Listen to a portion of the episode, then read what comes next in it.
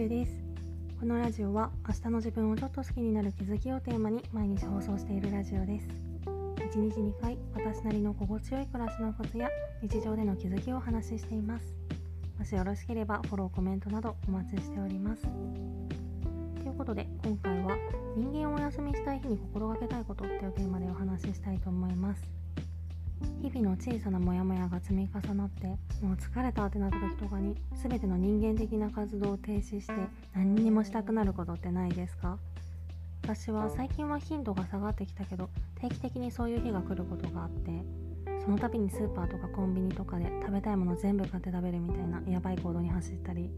あるいは自分がモヤモヤしてることと同じカテゴリーのことでうまくいってる人を見てなんでこの人ばっかりって妬んだりしがちなんですけどこういう私はこれを人間をお休みしたい日と呼んでるんですけどこういう日が定期的に訪れてしまうこと自体はもう仕方のないことだと思うんですよね。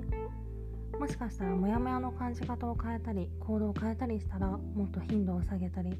そもそも人間をお休みしたいと思わなくなるのかもしれないけどれ自体をコントロールするのはなかなか難しいことでそうそんなある意味必然的に起こる人間をお休みしたい日なんですけど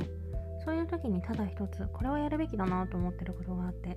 それはシンプルに原因を分析することでどうしてこんな心境になったのかを冷静に考えてみるっていうことは気持ち的には辛いことかもしれないけどでも面倒くさくてもやるべきことだなと思ってて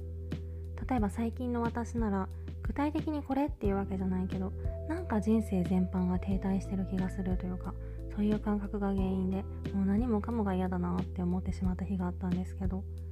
そもそも何で人生全般が停滞してるような気がするんだろうってことを考えてみたら行動を起こしてないからっていう一つの答えにたどり着いたんですよね。人生が動き出す時っていうのはまあちょっとこれは違う話になっちゃうけど突然誰かがやってきて自分の人生を塗り替えてくれるわけじゃなくて自分から何かアクションを起こさないと何も始まらないわけで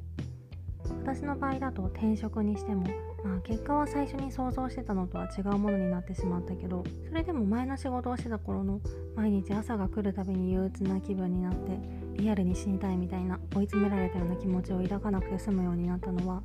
間違いなく自分が転職っていうアクションを起こしたからなんですよね。そんな感じであ行動を起こしてないから全てのことが停滞してるのかもしれないってことに気づけたことであすぐには無理かもしれないけどそれでも少しずつ行動をシフトしていこうかなって思うことができたので